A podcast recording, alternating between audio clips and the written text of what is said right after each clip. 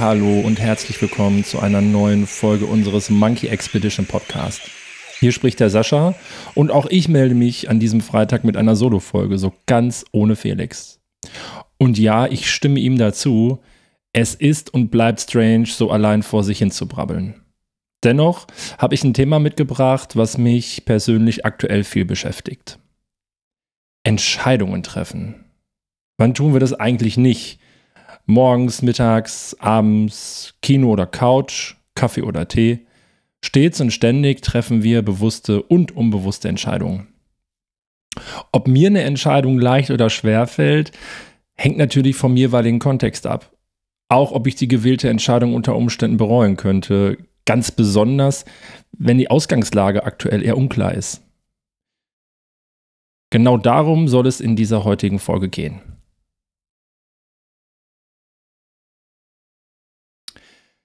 Bleib ich noch und trinke ich noch ein Bier oder lass ich es lieber sein?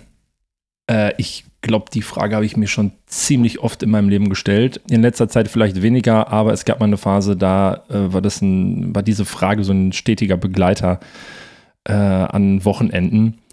Und äh, wissenschaftliche Studien zeigten, dass wir auf lange Sicht vor allem Dinge bereuen, die wir nicht getan haben. Und damit meine ich jetzt nicht das Bier, sondern eher sowas wie, wäre ich mal ins Ausland gegangen oder hätte ich doch einen anderen Studiengang gewählt oder hätte ich überhaupt erstmal studieren sollen oder aber das ausgeschlagene Jobangebot.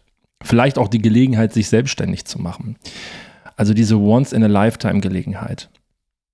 Besonders schmerzhaft sind getroffene Entscheidungen, hm, die ich auch in der nahen Zukunft nicht mehr beeinflussen oder revidieren kann. Also Entscheidungen, die das Leben so langfristig beeinflussen.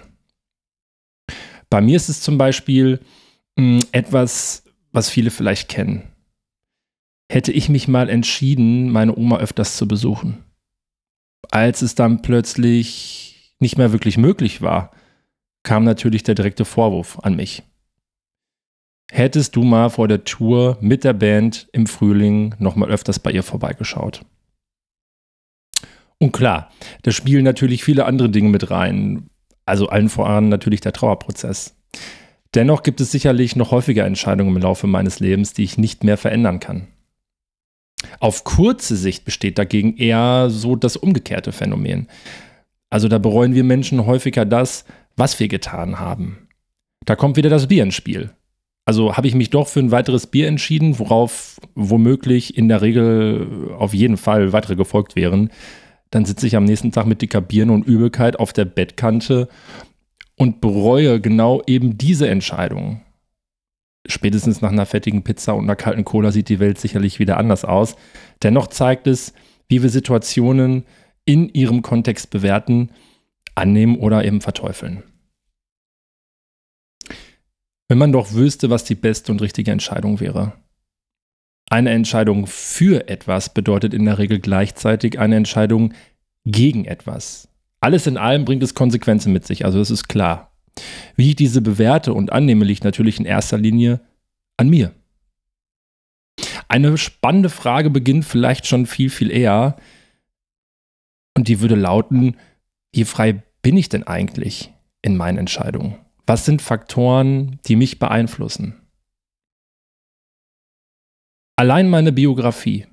Wie und wo bin ich aufgewachsen? Wann durfte ich selbstwirksam die ersten eigenen Entscheidungen treffen?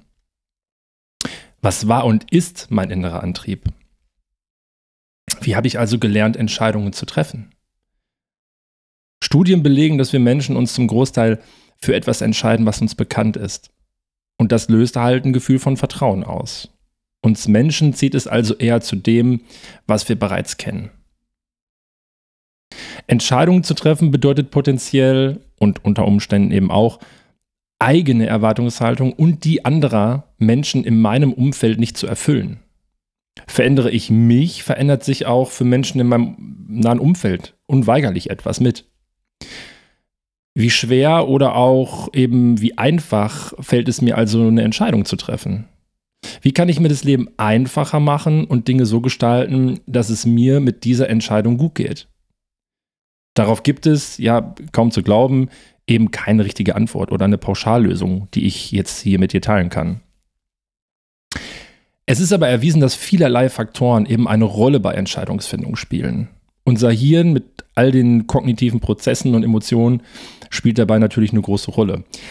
Aber nicht ausschließlich, wie viele Wissenschaftler in, in der Hirnforschung mittlerweile gut nachweisen konnten. Also wenn es nicht nur der Kopf ist, was ist es denn dann noch? Klar, unser Körper. Und plötzlich schleicht sich die Intuition mit in dieses Themenfeld. In meiner Coaching-Ausbildung begegnete mir der Satz, und ich weiß nicht mehr, ob ich das aus einem Buch habe oder ob das äh, im Rahmen der Gruppe irgendwo fiel. Ähm, ich habe es auch nicht rausfinden können. Aber der Satz lautete, Intuition ist die Mischung aus Erfahrung und Wissen. Und in den Situationen selbst handeln wir selten rational und rein reflektiert. Mm, das Unterbewusstsein bedient sich unserer Intuition. Und da wird dann schon, finde ich, sehr deutlich, wie viele Dinge tatsächlich und maßgeblich eine Rolle spielen, ähm, ob wir uns für etwas entscheiden oder ob wir uns gegen etwas entscheiden. Wie wir uns generell entscheiden. Maya Storch, Psychologin und Sachbuchautorin, beschäftigt sich intensiv mit dem Thema Embodiment und wie unser Bauchgefühl und Körpersignale bei Entscheidungen wichtige Rollen übernehmen. Antonio Damasio, das ist ein Neurowissenschaftler aus Portugal, der benannte diese Phänomene vor längerer Zeit als somatische Marker. Soma, das kommt vom Körper.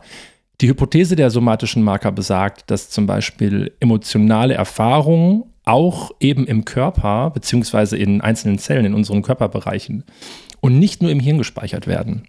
Also wir sprechen von Körperwahrnehmungen, die unsere Entscheidungen maßgeblich beeinflussen häufig und umgangssprachlich eben auch so als Bauchgefühl beschrieben oder bekannt bei vielen Menschen.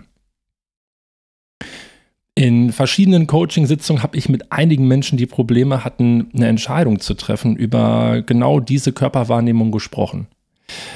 Jemand sagte mal zu mir, viele Freunde sagen mir, ich soll da nicht so verkopft dran gehen und eher mehr auf meinen Bauch hören. Aber der sagt mir irgendwie gar nichts.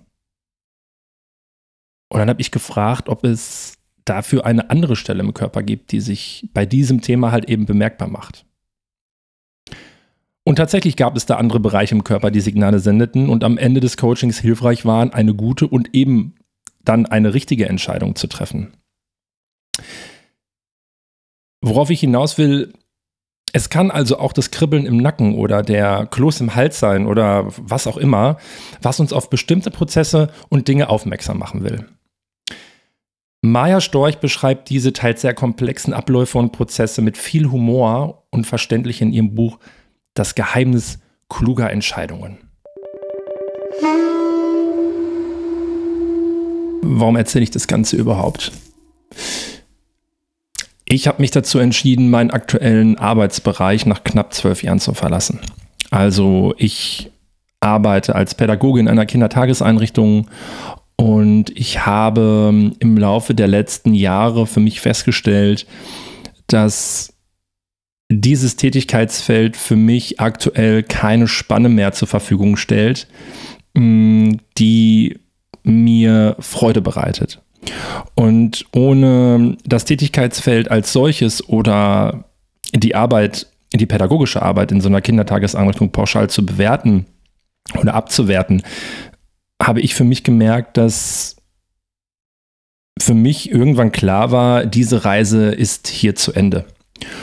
Und ich habe mir da ganz bewusst eine Deadline gesetzt, weil ich gemerkt habe, dass eben dieser bekannte Weg, diese bekannte Tätigkeit und, und, und das, was ich in- und auswendig kenne, weil ich das einfach eben seit zwölf Jahren mache, dass ich das beenden muss und zwar zu einem festgelegten Zeitpunkt, weil ich ziemlich sicher bin, und wenn ich das ehrlich für mich beantworten müsste, mir schon relativ lange klar ist, dass es mich eigentlich in eine andere Richtung zieht. In eine freiere, kreativere Arbeit. Und wie die für mich tatsächlich aussieht, das kann ich so an der Stelle noch gar nicht beschreiben oder festlegen. Da gibt es noch keinen finalen Plan. Und ja, das, das ähm, ist so ein, so ein Thema, was mich natürlich ähm, in letzter Zeit und in den letzten Wochen beschäftigt. Aber diese Entscheidung, die ist für mich unumgänglich, denn, denn ich spüre das an so vielen Stellen, dass es halt eben dort nicht mehr für mich weitergeht.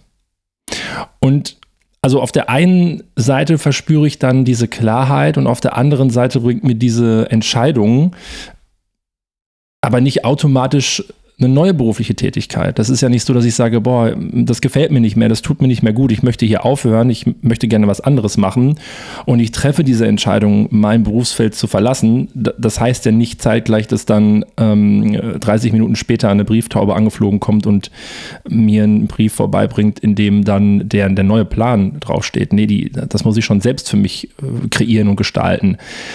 Mm, und da bin ich mir ziemlich sicher, dass diese Tatsache ja, mir noch vor einigen Jahren einige schlaflose Nächte eingebrockt hätte. Also mh, nicht zu wissen, zu 100 Prozent durchkalkuliert und durchgeplant, was folgt oder was zu folgen hat, weil das eben etwas war, was ich wirklich, mh, naja, immer unter Kontrolle halten wollte. So Abläufe, Prozesse, ich habe mich auf alles Mögliche eingestellt, damit ich eben gut vorbereitet bin und das ist nun mal eben jetzt nicht der Fall. Für mich ist halt eben klar, ich möchte dort aufhören, ich möchte was anderes machen.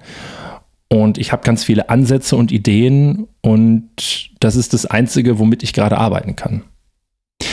Ich kann aber eben darauf vertrauen, dass der für mich aktuelle unpassende Weg nicht der einzige Weg ist, nur weil ich den halt eben in- und auswendig kenne, weil ich den jetzt schon seit zwölf Jahren gehe, äh, mit all den Abzweigungen und mit so einer Pandemie zwischendrin und mit all dem, mit all den Herausforderungen, die so ein Job in so einer Kita generell mit sich bringt.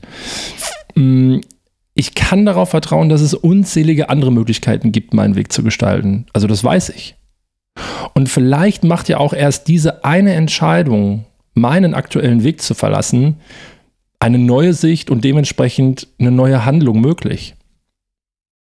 Frei nach dem Motto Trust the Process. Ich kann mich und auch dich nur dazu ermutigen, die Intuition weiter zu schulen, Signale wahrzunehmen und deuten zu lernen, natürlich eine ordentliche Portion Mut mit einzubringen sich ganz besonders von Erwartungshaltungen anderer Menschen zu lösen, Klammer auf, die eigenen vielleicht auch nochmal reflektieren und hinterfragen, Klammer zu.